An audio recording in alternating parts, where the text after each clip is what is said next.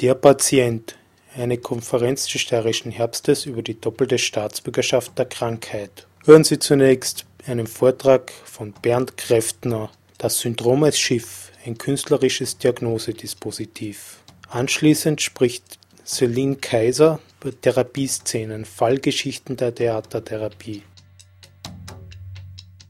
Herzlichen Dank für die Einladung. Ich möchte kurz ein paar Worte verlieren zu dem Terminus Schiff. Ich bin natürlich kein Philosoph, deshalb habe ich jetzt schon Angst gekriegt. Manche werden bei dem Terminus vielleicht an Hans Blumenbergs kleines Büchlein denken, Schiffbruch mit Zuschauer, wo er doch recht interessant die Metapher, das Leben als Schiff exploriert und die Auslegungen sehr metikulös sich anschaut. Oder das Leben, wenn es zu einem Schiffbruch kommt, dass beides drinsteckt, das ist eine Katastrophe, Tragödie oder aber auch was Quelle des Neuen, ja, des Trosts für etwas anderes. Ja, für unsere Locked-in-Gesellschaften, gerade im Gesundheitssystem überhaupt, natürlich mittlerweile eine interessante äh, Figur, die Katastrophe. Ich möchte es ein bisschen äh, wörtlicher ich nehme diese, diese Metapher. Normalerweise denken wir vermutlich bei einem Schiff an eine Geschichte, an eine ein technisches, äh, technische Apparatur, die eine gewisse Organisation von Elementen zueinander äh, hat. Und wir denken vermutlich auch daran, dass wir dabei von A nach B kommen wollen. Wenn wir mit die, äh, vermutlich denken wir auch daran, dass wir, wenn wir mit dem Schiff von A nach B fahren wollen, zum Beispiel über den Atlantik, ähm, möglichst unverändert dabei äh, ankommen. Also dass wir nicht uns besonders verändern müssen, dass wir also nicht äh, Maschinist werden müssen, Heizer oder Schiffskoch oder Kapitän oder was auch immer. Ähm, dann habe ich ein ganz komisches Buch in die Hand gekriegt äh, letzten Sommer von einem Freund und dann sehe ich dieses Schiff. Ich weiß nicht, ob man das jetzt erkennen kann, ob es dunkel ist, ob es sehen, ein Faltboot. Manche haben das vielleicht, kennen das aus der Familie, das ist ein Kettler Faltboot, das ist so eine Holzgerippe-Konstruktion, über die eine Art ähm, Membran gefaltet ist. Der Herr Lindemann, der wurde auch berühmt im Ende der 50er Jahre, Anfang der 60er Jahre, äh, wollte unbedingt äh, den Atlantik überqueren. Und der Herr Lindemann hat das nicht nur einmal gemacht, sondern der Herr Lindemann hat das dreimal gemacht. Und mich hat eigentlich äh, dabei fasziniert, was es bedeutet, ein Schiff zu sein. Was ist ein Schiff?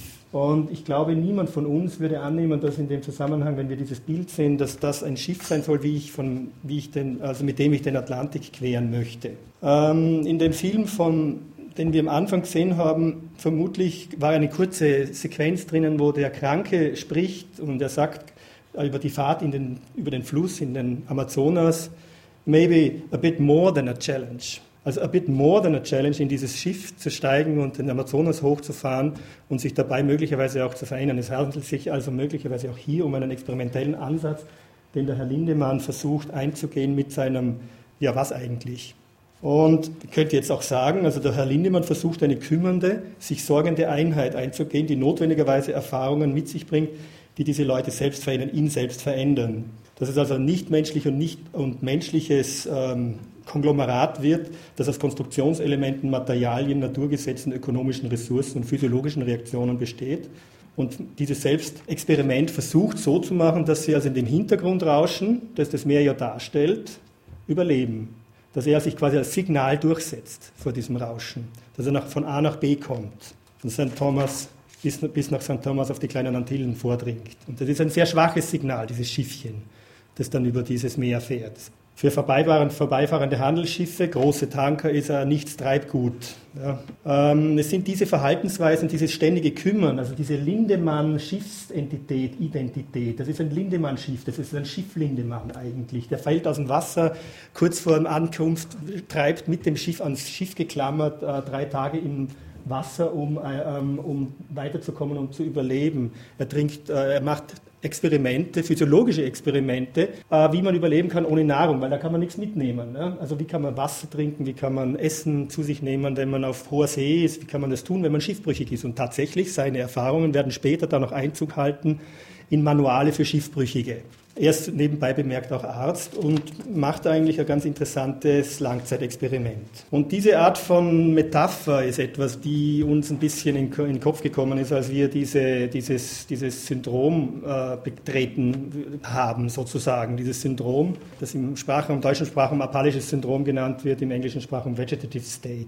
Das heißt, es steht eigentlich die Frage im Raum, ähm, wenn es einen in so ein, zu so ein, in so ein Syndrom verschlägt, welche Haltung nehme ich dann ein? Ähm, muss es dann möglicherweise so sein, dass wir ähm, dann in so einem Schiffchen selbstbestimmte Funktionen übernehmen müssen, müssen wir selbst uns dabei verändern, müssen wir Maschinist werden oder jemand, der einen Hammer hat, schlagt eine Planke in einem Schiff, das während es fährt eigentlich auch sich mehr, mehr oder weniger mit erneuern muss. Und der Ausgang, möglicherweise auch der Hafen, den man ansteuert, nicht unbedingt der ist, den man erreichen wird, der richtige, also nicht der richtige Hafen, erreicht werden wird, sondern ein anderer. Aber das Ziel bleibt natürlich anzukommen.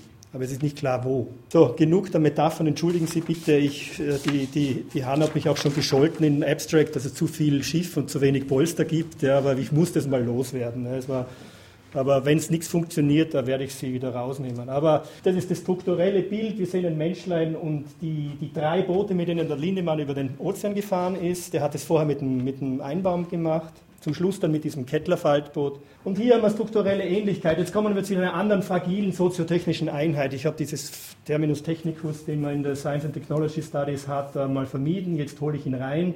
Hier sehen wir kein Kanu von oben wie vorhin, sondern wir sehen eine, ja, eine Art versuchte Darstellung dieses Syndroms aus einer Zeit, 1977 äh, Gerstenbrand, ein österreichischer Neurologe, der das Syndrom in unserer Form eigentlich, wie wir es kennen, bekannt gemacht hat. Wovon sprechen wir hier?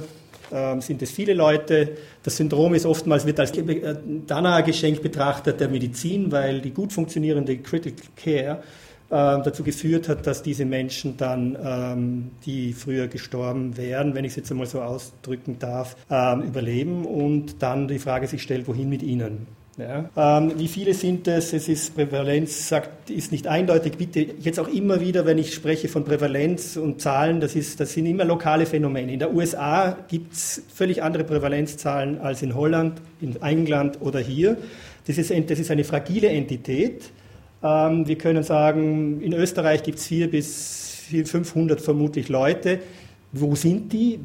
Gar nicht so einfach zu finden, die Leute. Warum sind die nicht einfach zu finden? Weil es keinen ICD-10-Code gibt für diese Leute. Also die International Classification of Diseases ähm, ist ein Code, da können die Mediziner schreiben, okay, Nummer 25 ist dies, Nummer 26 ist dies und das können sie sich in, in ein Computersystem reingeben und dann weiß man, wovon die Rede ist.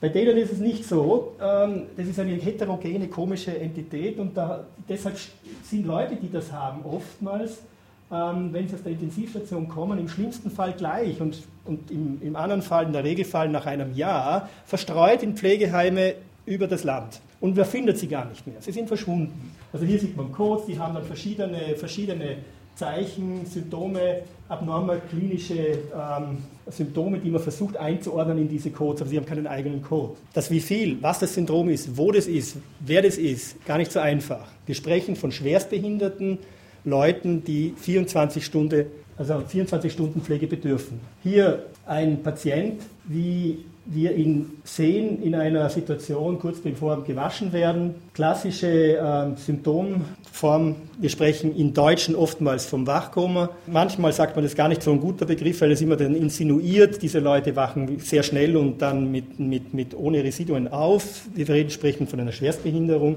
wo, wenn man auch aus diesem Wachkoma kommt, vermutlich auch dann eine, ein, ein, sogenanntes Leben, wie es vorher war, nicht mehr möglich ist. In den seltensten Fällen ist das und wir haben, müssen vergewärtigen, dass wir es mit schwerstbehinderten Pflegepersonen, äh, Pflegepatienten zu tun haben. Eine Ursache dafür, traumatische Schädelhirntraumata, aber auch andere eben Wiederbelebungen im, im, im Falle von ähm, Herzinfarkt, Hirnschlag und oder Ertrinkungstod oder beinahe Ertrinkungstod. Hier ganz lustig, das sind vielleicht hier die Scores, die Sie hier sehen, die Punkte sind schon, also die, die spiegeln die berühmte Coma Glasgow, äh, Glasgow Coma Scale wieder. Also unser, unsere einzige Möglichkeit, wie wir dann einem Koma-Patienten gegenübertreten, ist zu fragen, aha, was tut denn der, diese Person jetzt? Und wenn sie überall das nicht kann, was wir hier sehen, also hier die Sprache, der Schmerz, also, die, also äh, Augen öffnen wird erfragt, je nachdem auf welche Reaktion kann gibt es verbale Äußerungen oder gibt es eine motorische Aktivität und wenn das Ranking relativ weit unten ist, dann ist das so ein Koma, so ein richtiges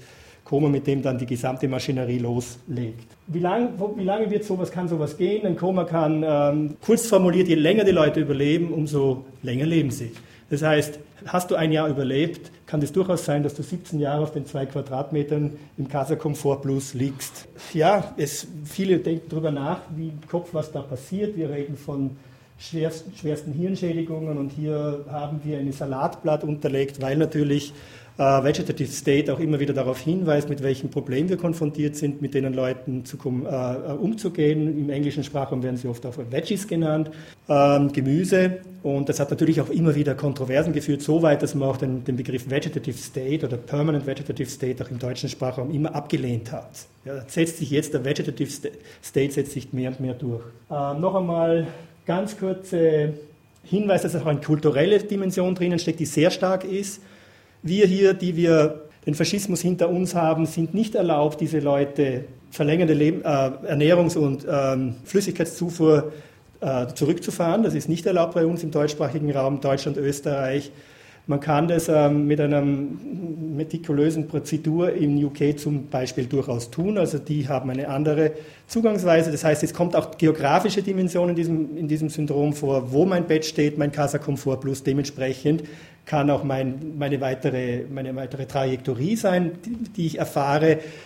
Man könnte es verkürzt sagen, in England versucht man die Leute oder in Holland, ähm, was natürlich jetzt sehr simplistisch dargestellt ist, entschuldigen Sie bitte, aber man hört es durchaus, wenn man es mit den Leuten redet, auch raus, ähm, man versucht sie in Frieden sterben zu lassen, man sagt, das sind Sterbende. Und bei uns sagt man, das sind Lebende, denen wir versuchen, eine möglichst gute Lebensqualität angedeihen zu lassen. Und natürlich poppen da raus die großen Fragen, also hier Loris, ein Blick auf die sehr aktive Forschungsgruppe comascience.org, die sehr stark sich dieses Thema angeeignet hat und in Brüssel und vor allem in Cambridge daheim ist und hier in ihren Vorträgen im Hörsaal oder in diesem Ambiente Leute mit mit Fragebögen konfrontiert, um sie sofort ein bisschen gefügiger zu machen. Ähm, hier werden sofort große Fragen an die Leute verteilt. Wir sehen sie sofort. Ähm, du wirst sofort mit du angesprochen. Was möchtest du selber dann tun, wenn es soweit ist? Wir haben das gestern schon kurz von Barbara Duden gehört. Also wir kriegen die, die, praktisch die Fragen um die Ohren. Ähm, es, kommt, also es geht natürlich um große, spüren die, haben die Schmerzen, ja, sollen die überhaupt Schmerztherapie kriegen? Wenn die Veggies sind, wenn die Gemüse sind, haben die eh keine Schmerzen. Ähm, und das muss man sich auch wirklich so vorstellen. Also vielleicht jetzt nicht mehr so, aber vor ein paar Jahren war das durchaus immer noch gang und gäbe, dass man gesagt hat, naja gut, kein Bewusstsein. Ende der Durchsage. Ich komme jetzt zum Punkt, was wir machen dort. Ähm, wir haben begonnen, Repräsentation zu machen bei diesem, also wir haben eine sehr lang andauernde ethnografische, visuelle Ethnographie gemacht von diesem Syndrom. Also wir haben versucht herauszufinden, die simple Frage war, wenn es informiertes Einverständnis gibt zwischen zwei Personen, dem Arzt und dem, und dem Patienten, ähm, wo also der noch geschäftsfähig ist und seine Signatur leisten kann. Wie ist das, wenn das, was passiert, wenn das bei Leuten geschieht, die nicht geschäftsfähig sind? Ja, die nicht mehr unterschreiben können. Wie kommt hier informiertes Einverständnis eigentlich zustande? Das ist eine simple Frage. Ja. Und ich, wir haben versucht, jenseits von Sprache diese, diese Fragestellungen zu untersuchen, indem wir die, eine Art Praxiografie gemacht haben, also Praktiken, die sich über die 24 Stunden in so einem Pflegeheim abspielen, sehr genau dokumentiert hatten, haben. Wir, hatten das, wir haben das auch öffentlich gemacht und sie haben durch diesen langen ähm, Prozess eigentlich natürlich immer mehr unabhängig von einem intentionalen Vorhaben, wie das am Anfang war natürlich, ähm, dort ähm, begonnen, mehr und mehr Zeit zu verbringen, klarerweise. Das ist normal. Und könnte man durchaus sagen, auch eine Teilnahme, die dort an diesem Syndrom, und so heißt es ja auch im Titel, die Teilnahme, Versuch teilzunehmen an so einem Syndrom, zu einer Art Teilnahme geführt hat und immer noch führt. Das hat uns ein bisschen weggerückt von der Frage der Repräsentation hin zur Frage, ähm, ja, was tun? Ja, was sollen wir tun? Und wir haben dann äh, das sogenannte Pillow Research Polsterforschungsprojekt äh, begonnen, wo ich schon gesagt habe, also wir versuchen das Falsche zu tun und manches richtig zu äh, das Richtige zu erreichen, das Richtige zu erreichen ist zu überhöht natürlich. Aber Wir haben gedacht, wir sind dort, hängen rum auf dieser Station. Das ist eine spezialisierte, wenn man sich das, die, für die, die das nicht kennen, es ist eine spezialisierte Station für Wachkomakranke mit etwa 30, 35 Betten und produzieren Polster. Polster im, im weitesten Sinn des Wortes bitte. Das ist auch zum Teil ein bisschen bildlich zu sehen. Ja. Diese Artefakte werfen wir in groben Konsens mit den Leuten in diese Station hinein und schauen, was passiert. Das klingt jetzt ein bisschen äh, despektierlich, aber so könnte man es verkürzt ausdrücken. Es geht um ein gemeinsames Herumdoktern, Shared Doctoring in der Real World, also ohne und manchmal mit Publikum. Das habe ich mir auch geklaut, den Begriff Shared Doctoring. Ja, das, das ist eine holländische Philosophin, die den benutzt und ich finde ihn eigentlich ganz gut, weil er auch eigentlich einen momentanen, ähm, das momentane Navigieren in einem unklaren Weg auch beschreibt. Klar, manche können sagen, muss man unbedingt die Doktors da reinholen, aber ich präsentiere jetzt ganz kurz eine Fallstudie dies bewusst als Fallstudie dargestellt. Ich bitte, ich habe zwar einen medizinischen Hintergrund und manche mögen das als äh, positivistisches äh, Unterfangen hier ansehen, was wir tun, aber es ist nicht ganz so hart, wie es vielleicht den Anschein hat. Wir wetten, dass wir mit unserem Polster mit diesem einen Polster, das ist eine Schicht, das ist ein Fragment von dem Projekt. Das ein, also diese, dieser, unser Polster, den wir hier präsentieren, genauso gut ist wie die avanciertesten Imaging-Verfahren wie sie in den teuersten Laboratorien angewendet werden, mitcompeten, also wettstreiten kann. Wir sind genauso gut, wir können genauso gute Befunde liefern wie die. Also neueste Imaging Technologies sind funktionelle mm, Magnetresonanz-Imaging. Vielleicht haben Sie schon mal was gehört. Komme ich noch ganz kurz dazu. Positronen-Emissionstomographie. Und wir sagen, dass wir mit einem Polster, den wir entwickelt haben, genauso gute Diagnosen machen können, ob die Leute bewusst Bewusstsein haben oder nicht, dass wir, das, dass wir da mithalten können. Das, ist natürlich, das macht mich natürlich nervös. Ganz kurz, was ist der Hintergrund? Das zentrale Ding, was, was in, diesem, in diesem Syndromschiff auch ange, ab, äh, verhandelt wird, ist das Bewusstsein.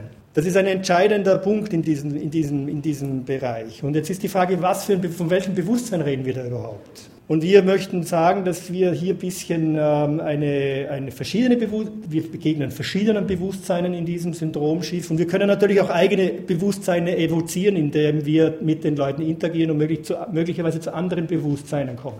Ein Bewusstsein zum Beispiel ist hier ein Bewusstsein, das in der Interaktion besteht. Hier in dem Zusammenhang sehen Sie eine klassische Neurobehavioral Interaktion. Das heißt, ich versuche es ist ein Tanz um den Patientin, um die Patientin, die, nicht, die nur fähig ist, einen linken Arm zu bewegen und wir wissen nicht, ob sie uns wahrnimmt, ob sie uns hört, ob sie nachdenkt, ob sie ein Gedicht schreiben könnte, wenn sie die, die, den Stift halten könnte. Wir wissen das nicht, deshalb gibt es so Verfahren, die nach einem sehr strengen Protokoll 120 Fragen in einer Stunde, Fragen sind nicht nur verbal, sondern auch also in den verschiedenen Sinnesmodalitäten angesiedelt, versucht herauszubringen, was passiert da. Eine ganz komische Situation, wenn man an dieses Problem äh, denkt, ähm, wenn man dann diese doppelte Kontingenz bei Luhmann denkt, ja, dass wenn man plötzlich die Sprache nicht mehr hat und nicht mehr weiß, was los ist, muss man plötzlich beginnen herumzutanzen, um sich einen Reim drauf zu machen,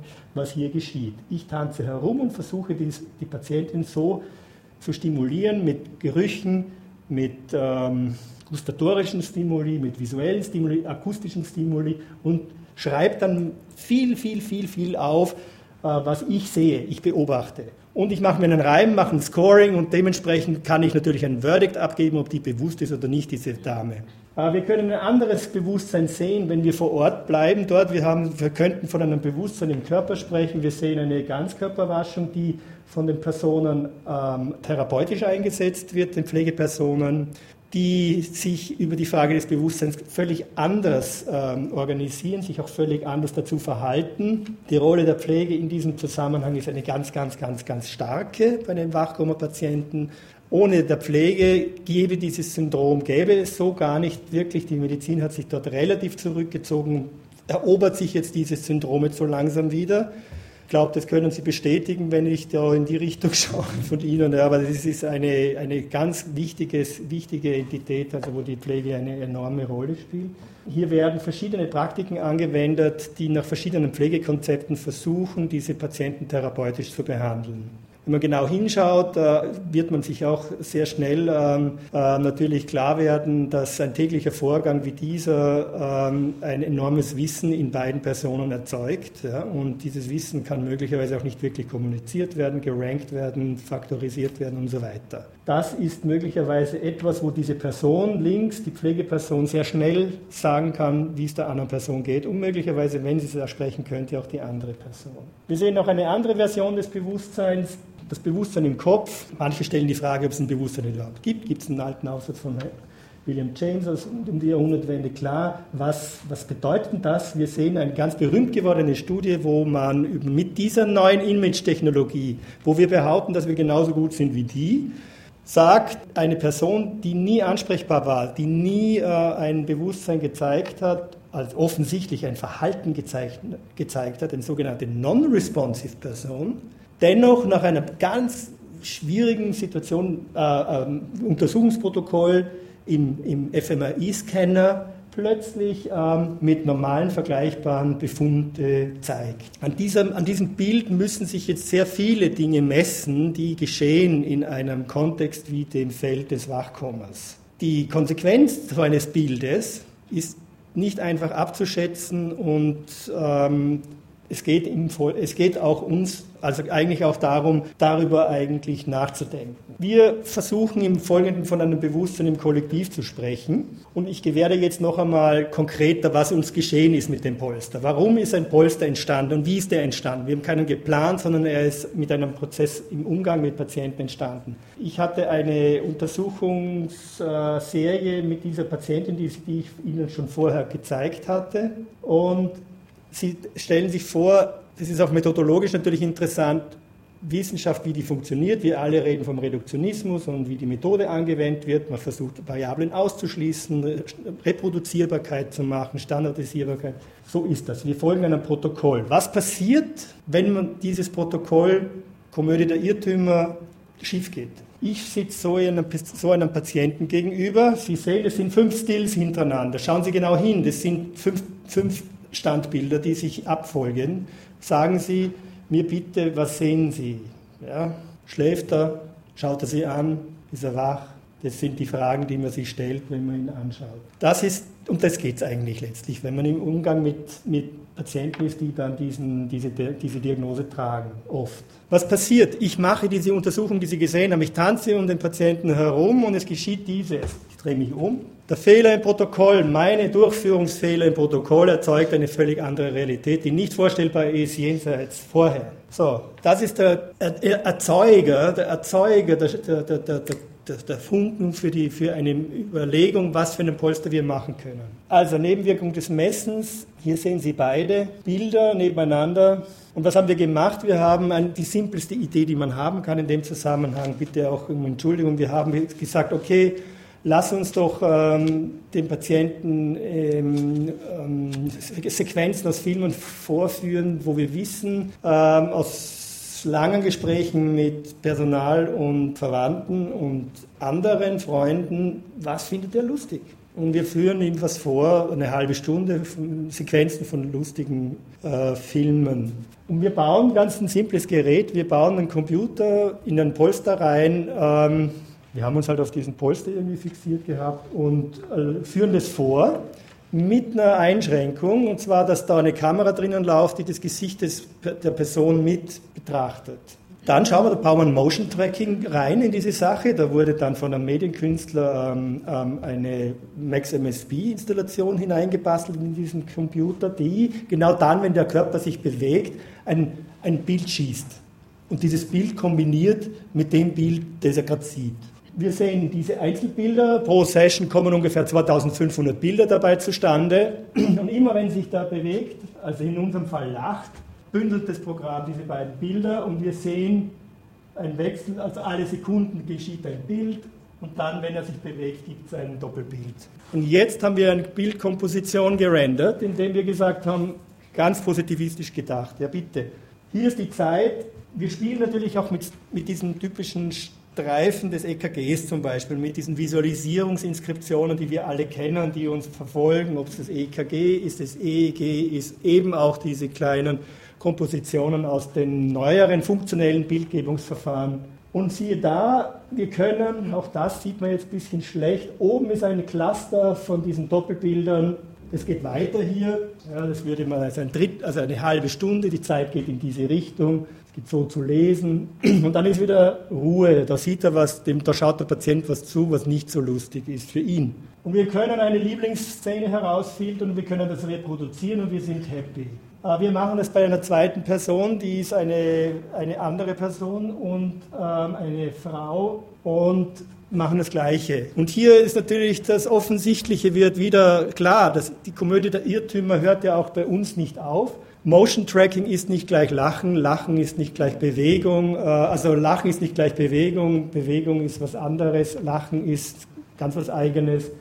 Wir kriegen eine, eine Patientin, die sich bewegen kann. Also Wachkoma ist nicht ähm, Statik nur, sondern es ist auch Bewegung, äh, die sich bewegt, ständig bewegt. Und wir haben eine nicht identifizierbare Geschichte hier. Das hat uns eigentlich dann nicht losgelassen. Was könnte man denn tun mit diesem? Also noch eine, eine, andere Geschichte. Es war uns nicht wichtig, es war uns nicht wichtig, ähm, eine Art eine Kodifizierung von Lachen oder sowas zu machen. Es geht nicht um dieses berühmte Facial Coding System von Ekman oder so, dass ich in das Gesicht verlagere ich eine fixe Entität, die man Lachen nennt und wir können sie beschreiben und irgendwann kann man sie erkennen und darum ging es nicht. Im Folgenden wird es vielleicht noch klarer. Wir haben dann eine zweite Version unseres Polsters ähm, ähm, entwickelt, warum der so ausschaut, wie er ausschaut. Es hat eine eigene Geschichte, die ich jetzt nicht erzählen kann. Diese Kamera macht wieder diese Bilder und wir haben die Frage vor uns, wie soll man Lachen erkennen? Und wir haben gesagt, wir machen eine Diagnose Web 2.0, wir verlagern die Diagnose ins Web und ins Kollektiv und lassen einen, machen einen beschützten, äh, geschützten Nutzerkreis und äh, äh, fragen, ob die verschiedenen Akteure in diesem Feld, Eltern, Schwester, Bezugsschwester, andere Schwester, wir, ich, sie, je nachdem, ob die Sachwalter dem zustimmen, mitmachen und eine Art Rating vornehmen von diesen Bildern, die dort sind. Eine Session 2500 Bilder. Wir haben die Frage gestellt, klicken Sie doch einfach an die Bilder, wo Sie das Gefühl haben, schmunzelt, lächelt, lacht.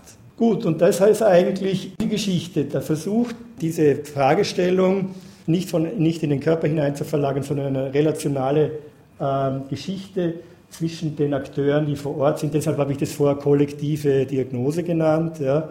Und wir haben dieselben Daten, die vorher nicht ähm, interpretierbar war, wieder durch, durchlaufen lassen durch, durch diesen neuen kollektiven Sensor. Das ist jetzt kein Motion Tracking, das ist kein anderer Sensor, kollektiver Sensor. Und haben Visualisierungen gekriegt, die wir neu gerendert haben, die leider nicht jetzt besonders groß sind. Die sind eigentlich sieben Meter lang und 90 Zentimeter hoch. Bernd Kräftner wendet sich hier vom akustisch verständlichen Bereich ab, um die Visualisierungsmöglichkeiten dem Publikum zu zeigen. Kräftner schlägt vor, die Interpretation der emotionalen Verfassung nicht in die Körper zu legen oder aus den Körpern der Wachkoma-Patientinnen herauszuziehen, sondern in eine kollektive Bewertung zu verlegen, also Bilder, die den Mitarbeiterinnen des Betreuungssystems vorgelegt werden und dadurch verkollektiviert oder intersubjektiv nachvollziehbar werden, führen dazu, dass sowohl auf einer qualitativ sichtbaren Ebene als auch quantitativ neue Erkenntnisse über den Zustand von Wachkoma-Patientinnen gewonnen werden können. Okay, herzlichen Dank für die Aufmerksamkeit.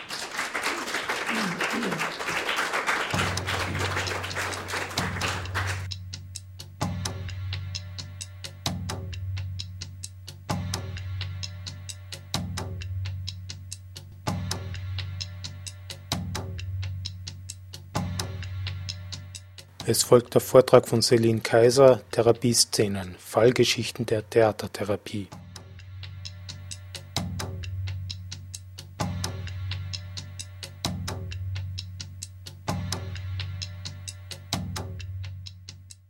Gut, dann fange ich mal an. Ähm, ja, auch mich zu bedanken für die nette Einladung, äh, herzukommen und ähm, Dankenswerterweise darf ich äh, zur Geschichte der Theatertherapie forschen seit ein paar Jahren. Vielleicht kurz zu meiner Person, um irgendwie klarzumachen, warum ich überhaupt auf diese Frage gekommen bin.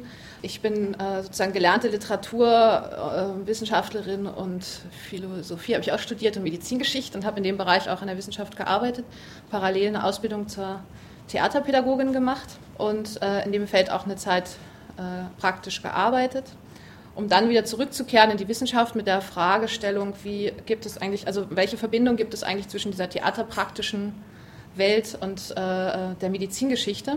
Ja, das ist sozusagen Gegenstand meiner Arbeit, überhaupt zu schauen, ähm, seit wann gibt es äh, da Querverbindungen zwischen Theater und Therapie und äh, wie differenziert sich das aus. Äh, systematisch schließe ich hier sehr stark an äh, das an, was Barbara Duden gestern ähm, schon vorgestellt hat. Ähm, sie hat so schön unterschieden zwischen einem Sprechen von sich und einem Sprechen über sich äh, in der Rede des Patienten. Bei mir wird das äh, im, im, Bühnensetting eher die Unterscheidung sein zwischen Sehen und Gesehen werden, mit der ich mich äh, näher beschäftige, und ähm, der Beziehung, die zwischen der zweiten Welt des Patienten oder der dritten Welt des Patienten ähm, und der äh, Welt der, der Ärzte und äh, sonstigen sozialen Umwelt äh, stattfinden. Insofern sind wir bei meinem Thema eher, wenn ich an den ersten Vortrag denke, da, wo die Frau mit Hut unterwegs ist. Wenn Sie, wenn Sie den äh, gehört haben, wissen Sie vielleicht, ähm, worauf ich mich beziehe. Ich möchte anfangen mit ähm, einem kurzen Sprung in die Literatur. Äh, 1922 ist äh, das Stück Heinrich IV. von Luigi Pirandello äh, erschienen. Dieses Stück erzählt die Geschichte eines Mannes, der in einem äh, hochartifiziellen äh, Raum äh, sich aufhält. Und zwar wird ihm die ganze Zeit die Geschichte Heinrichs IV. Äh, szenisch vorgestellt. Also er befindet sich in einem Landhaus, in dem er eingehegt wird, um in dieser Welt Heinrichs IV. leben zu können. Hintergrund ist, dass er auf einem Maskenball die Rolle Heinrichs IV.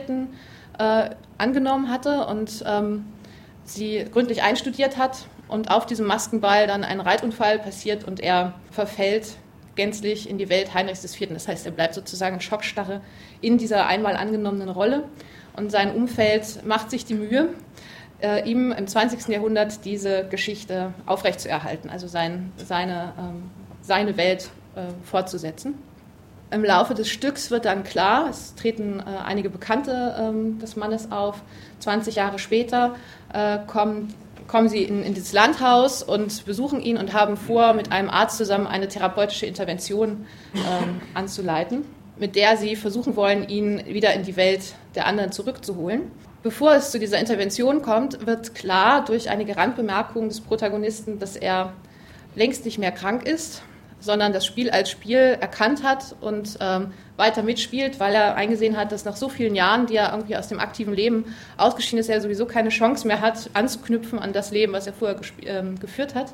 Das heißt, die Perspektive dreht sich im Stück, doch bevor das sozusagen allgemeingut wird, kommt es zu einer tragischen Umkehrung und die ärztliche Intervention führt dazu, dass es zu einem Eklat kommt und er seinen ehemaligen Nebenbuhler mit dem Degen niedersticht. Der stirbt dann auch im, im Off-Bereich der Bühne und ähm, er entscheidet sich sozusagen nun aus anderen Gründen, die Rolle Heinrichs IV. Äh, fortzusetzen, um sich der juridischen Konsequenzen dieser Attacke äh, zu entziehen. Das heißt, jetzt wechseln wir den Diskurs und sind äh, im Feld der Unzurechnungsfähigkeit angekommen. Dieses Stück habe ich äh, deshalb mal an den Anfang gestellt, weil es ähm, ganz gut zeigt, meines Erachtens, derjenige, der hier als Patient in den Blick kommt, das ist äh, derjenige, der nicht weiß, was gespielt wird, könnte man als Definition rausziehen. In dem Moment, wo er es weiß, ist er nicht mehr der Patient. Was das Stück auch zeigt, ist sozusagen die, die Hoffnung, die äh, drin liegt, wenn die Beobachtungsebenen nicht mehr asymmetrisch sind, sondern symmetrisch, dann ähm, gibt es sozusagen die Möglichkeit für Freiheit und Emanzipation. Also das alte Versprechen, wenn wir ein Strukturmodell äh, kreieren können, in dem wir alle gemeinsam am Spiel partizipieren können, dann ähm, haben wir ein aufgeklärtes, emanzipiertes Patientensubjekt vor uns. Die Fragen, die sich ableiten lassen aus diesem Stück, sind, wer beobachtet wen als krank, wer entscheidet überhaupt, was gespielt wird. Und ähm, Wie wird die zweite Welt mit der ersten in Beziehung gesetzt? Welche Geltungsansprüche werden behauptet und mit und gegeneinander ins Feld geführt? So bizarr das vielleicht erstmal erscheinen mag, dass ich Ihnen hier mit einem literarischen Beispiel komme, ähm, das wird sich gleich noch äh, ähm, ganz harmonisch in das medizinische Feld äh, über, überführen lassen. Die erste Frage ähm, oder die erste These, äh, der Patient ist, der nicht weiß, was gespielt wird, ähm, ist seitdem die äh, psychiatrische Institution entstanden ist, also um 1800, schon Gegenstand des Diskurses. Ähm, der Einsatz von Theater im Rahmen der psychiatrischen Anstalt ist etwa von Esquirol 1816 bezweifelt worden, äh, dass der sinnvoll ist. In seinem Artikel Folie ähm, betont er, dass äh, das Theaterspiel für ähm, den Heilungsprozess überhaupt keinen großen Wert hat. Die Schauspiele, die in Charenton äh, unter der Regie des internierten Marquis de Sade aufgeführt wurden, sind ihm Anlass für Klagen über den Status quo der psychiatrischen Versorgung sowie Belege eines nicht nur sinnlosen, sondern auch kontraproduktiven Spektakels. Seine kritische Einschätzung beruht auch auf eigenen Experimenten mit dem Medium Theater. Ich zitiere: Ich führte einen jungen Rekonvaleszenten zur Opera Comique. Er sah überall seine Frau, die sich mit Männern unterhielt. Ein junges Mädchen, das in der Oper war, sah, dass die Schauspieler Säbel trugen und glaubte, dass sie sich schlagen wollten. Man musste hinausgehen, um einem Ausbruche zuvorzukommen. Und dennoch hatte ich die Individuen, die ich hinführte und die Stücke, die man spielen sollte, selbst ausgewählt. Das Schauspiel bekommt also dem Geisteskranken und ich fürchte selbst den Rekonvaleszenten nicht. Zitat Ende. Was das Schauspiel als Therapie, also ich muss mir entschuldigen, ich spreche sehr literaturwissenschaftlich heute, ähm, ein richtiger ähm, Vortrag der Philosophischen Fakultät gewissermaßen. Äh, ich versuche ein wenig frei zu sprechen zwischendrin. Was das Schauspiel als Therapeutikum so unbrauchbar macht, ist, folgt man Esquirols Argumentation und seinen Beispielen, der Umstand, dass selbst die Rekonvaleszenten nicht in der Lage zu sein scheinen, das Schauspiel als Schauspiel zu betrachten. Schauspieler werden in ihrer Wahrnehmung zu Schlüsselfiguren des individuellen Warnsystems und Bühnenhandlungen zu Handlungen der Wirklichkeit erklärt.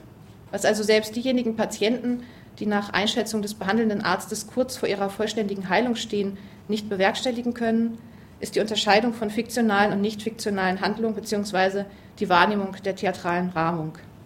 Der Besuch von Oper und Schauspiel wird solchermaßen zum ungewollten Lackmustest für Erfolg und Misserfolg der Therapie.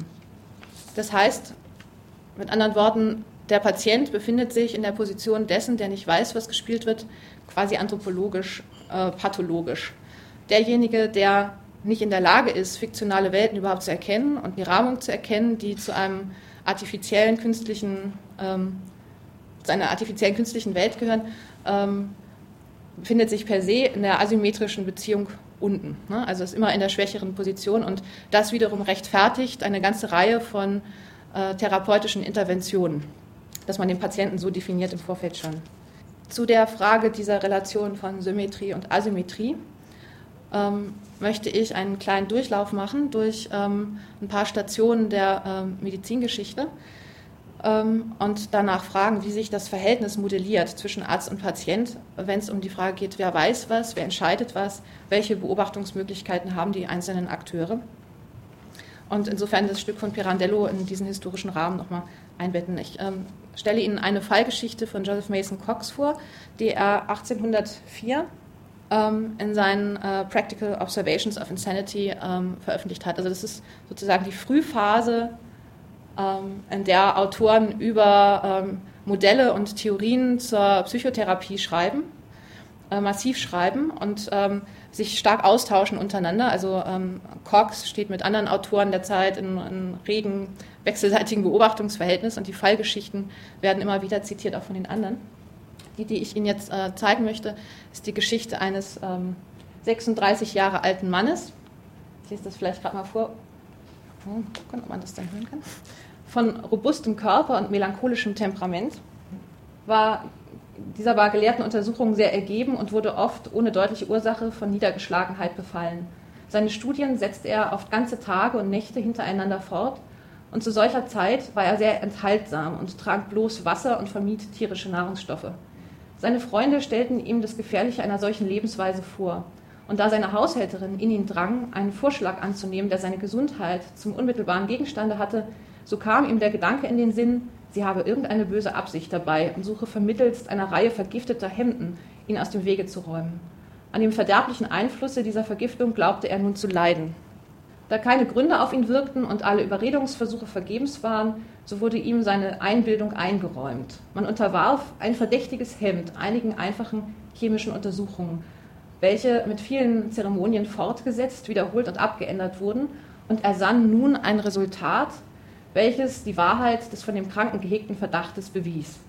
Der Haushälterin wurde, aller Beteuerungen ihrer Unschuld ungeachtet, ein vorgeblicher Verhaftungsbefehl gezeigt und sie, in der Gegenwart des Kranken, durch Gerichtsbedienstete aus dem Hause geführt und eine Zeit lang seinen Augen entzogen, während er glaubte, es erwarte sie im Kerker ein schmählicher Tod.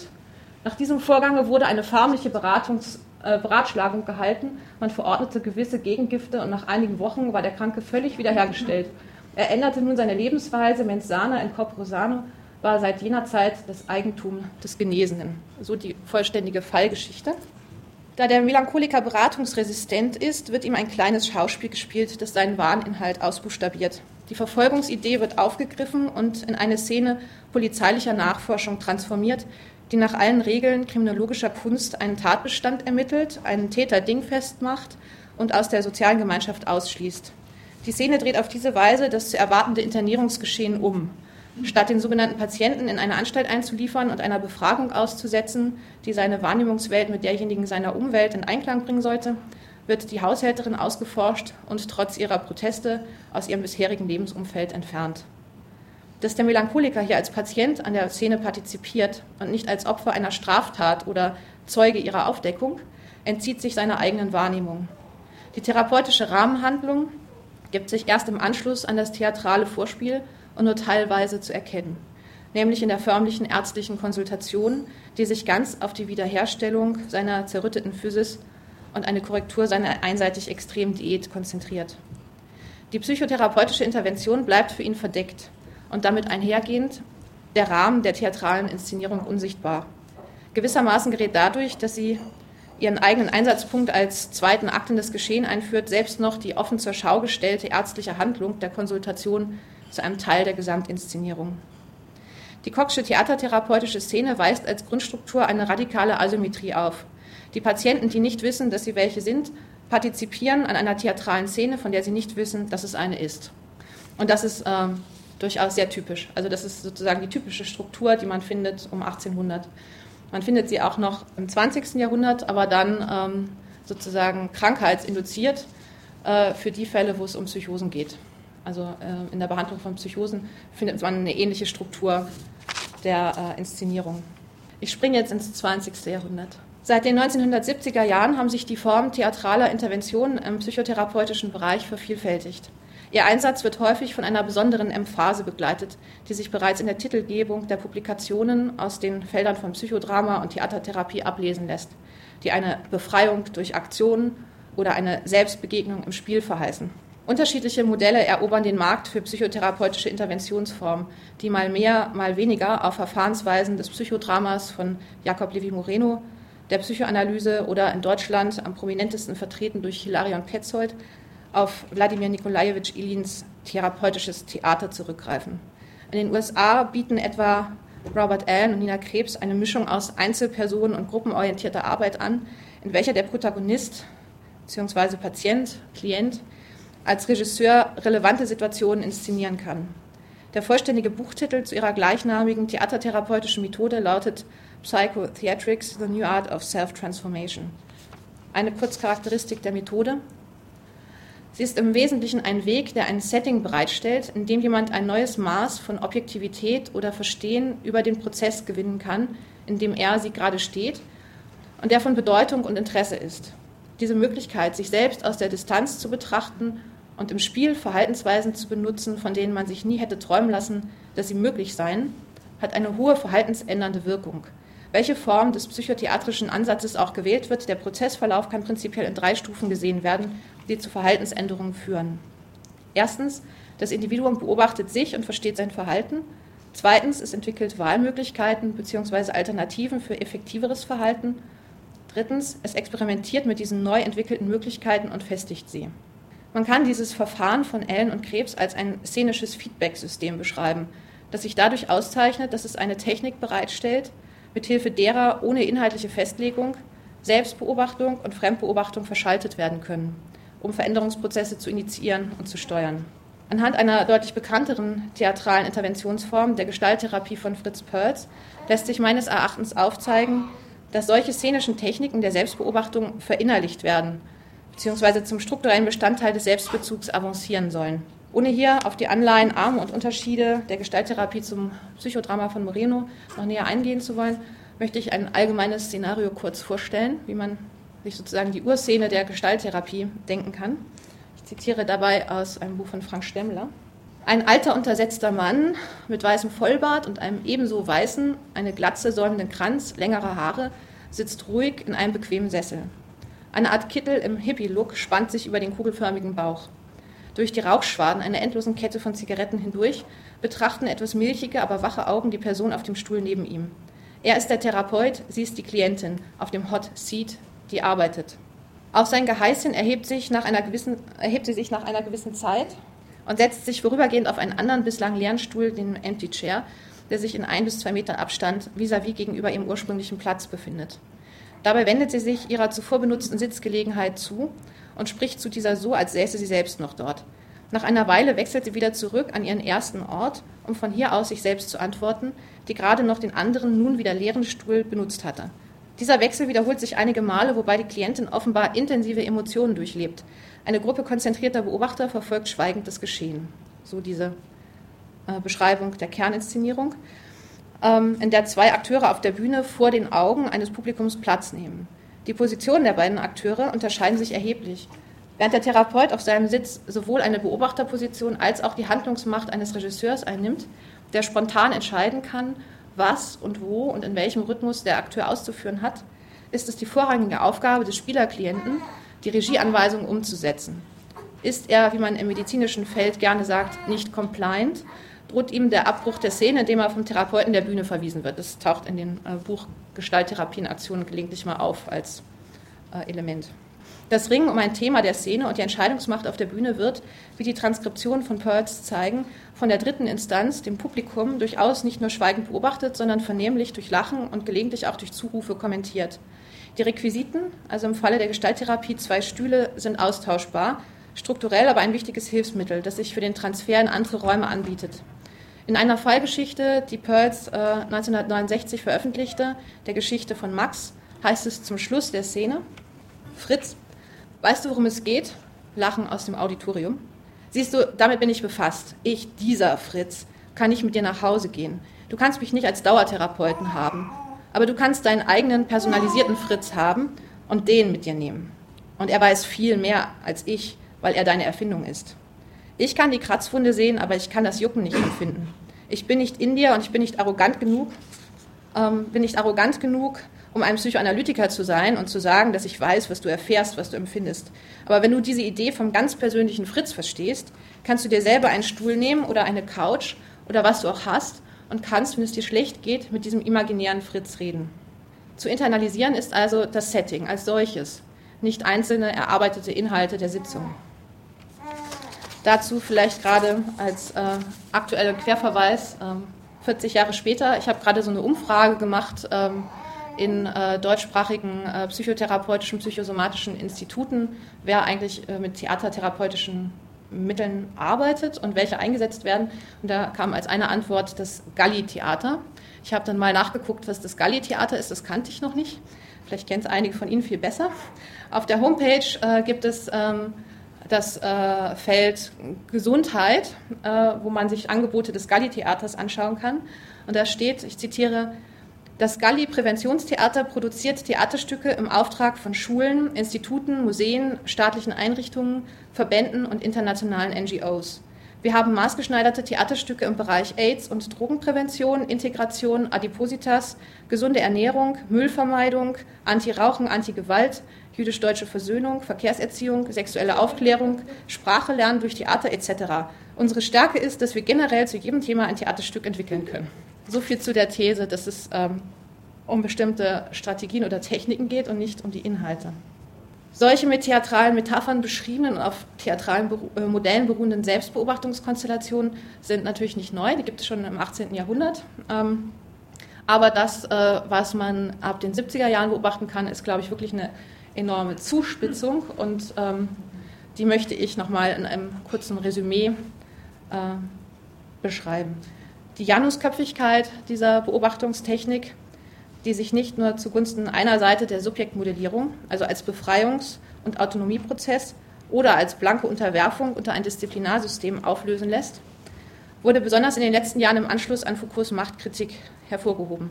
So streichen Vertreter der Gouvernementalitätsstudien heraus, dass Techniken und Formen der Selbstbeobachtung und Führung den potenzierten und in die Subjekte hineinprojizierten Machtformen des Postfordismus und des unternehmerischen Selbst nicht einfach entgegenstehen, sondern diese neuen Formen der Subjektivation in vielerlei Hinsicht miterzeugen. Der Soziologe Ulrich Bröckling betont in diesem Sinne, Feedback-Systeme bilden die Schnittstelle zwischen Sozial- und Selbsttechnologien. Also wir haben diese Begriffe ja schon öfter hier gehabt, insofern greife ich sie auch auf über Bröckling. Organisationen mobilisieren die Entwicklungspotenziale ihrer Mitglieder, lautet die implizite Strategie, indem sie ihnen ein realistisches Bild ihrer selbst vermitteln und sie ermutigen, dieses zum Ausgangspunkt einer methodischen Arbeit an sich selbst zu machen. Sich selbst so zu sehen, wie andere einen sehen, wird zur Voraussetzung dafür, das aus sich zu machen, was man sein will, aber noch nicht ist. Folglich, Zitat Ende, werden Techniken der szenischen Selbstexploration und Verhaltensveränderung im 20. Jahrhundert und vermutlich nicht nur hier Elemente einer totalen Mobilmachung, wie Röcklings Aufsatztitel nahelegt. Die Frage, ob sich Techniken des Selbst, das heißt Verfahrensweisen, auffinden lassen, durch die sich das Subjekt in Beziehung zu sich selbst setzen kann, ohne dass dieser Selbstbezug sich in der Aneignung von herrschenden Machtstrukturen erschöpft, lässt sich mit Blick auf die hier nur grob skizzierte Geschichte der Theatrotherapie nicht in ein klares Für oder Wider auflösen. Theatrotherapeutische Szenen eröffnen beides, Räume für eine kritische Reflexion und Erfahrung und Räume der Selbstunterwerfung. Folgerichtig ist in diesem Sinne, dass bereits die therapeutischen Interventionen von Francis Willis, Philippe Pinel, dem Begründer der Psychiatrie, wie er gerne mal gefeiert wurde, und Joseph Mason Cox im englischen Sprachraum auch als Moral Management bezeichnet wurden. Sie weisen auf eine nicht nur nominelle Kontinuität zu aktuellen Techniken des postfordistischen Selbstmanagements. Und dazu zählen eben äh, Dinge, wie wir schon äh, verschiedentlich diskutiert hatten.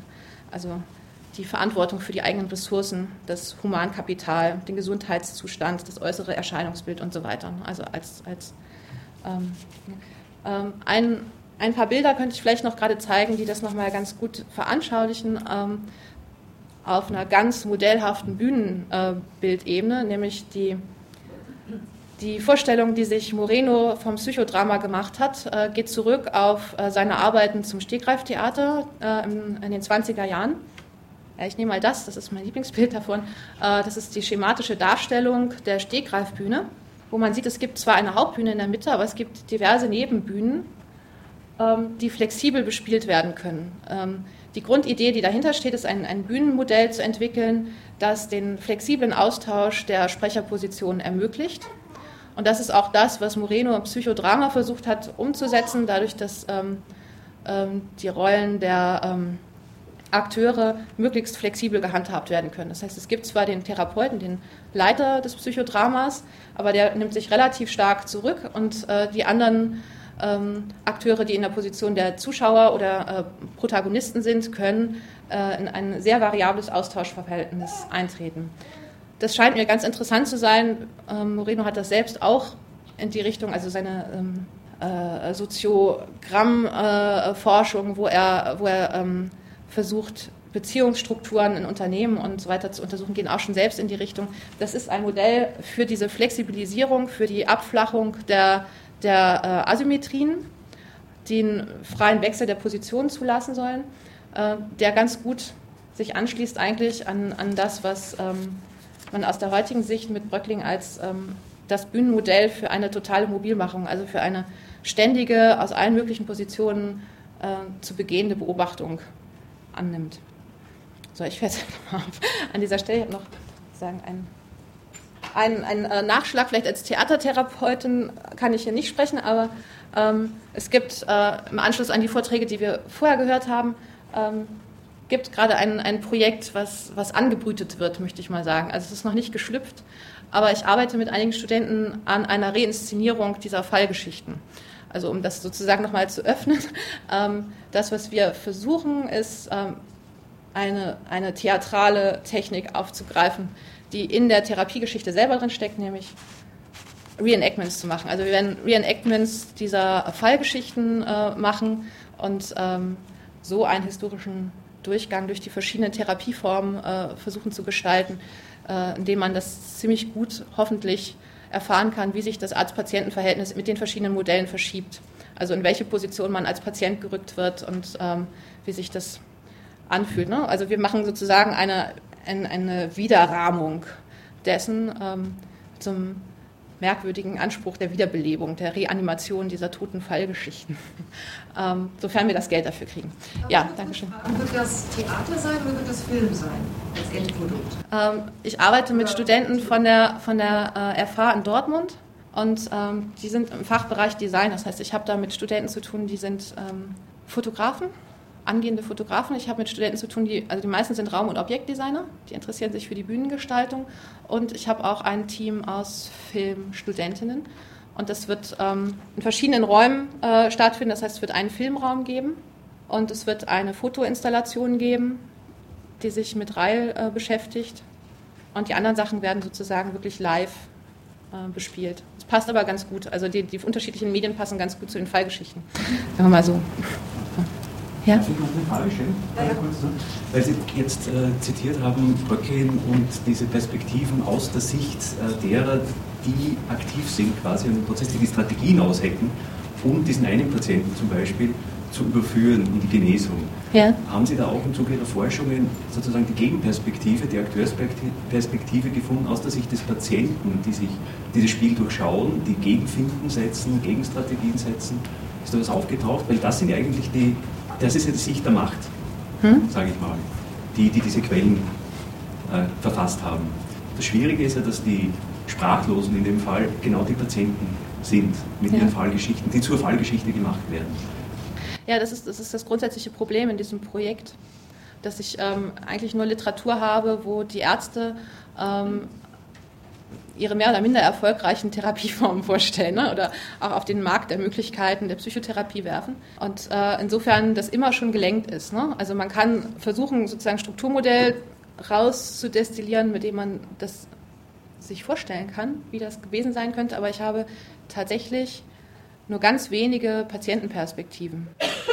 Die sind leider überhaupt nicht subversiv. Ähm, also so eine ganz frühe, eine ganz frühe ähm, Patientensicht ist ähm, ganz begeistert von dem autoritären Stil von Francis Willis, ähm, der quasi hypnotische Unterwerfungseffekte äh, erzeugt. Und das Fazit ist eigentlich, es ist schrecklich, aber am Ende gewinnt man ihn doch lieb.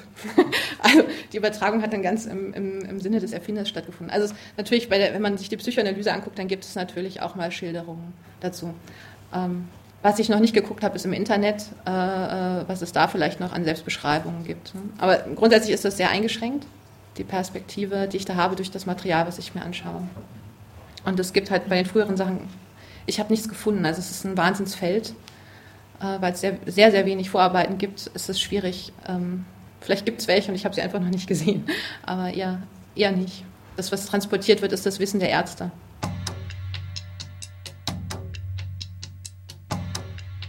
Sie hörten die Vorträge von Bernd Kräftner, Das Syndrom als Schiff, ein künstlerisches Diagnose-Dispositiv. Und Celine Kaiser, Therapieszenen, Fallgeschichten der Theatertherapie. Der Patient. Konferenz im Rahmen des steirischen Herbstes über die doppelte Staatsbürgerschaft der Krankheit.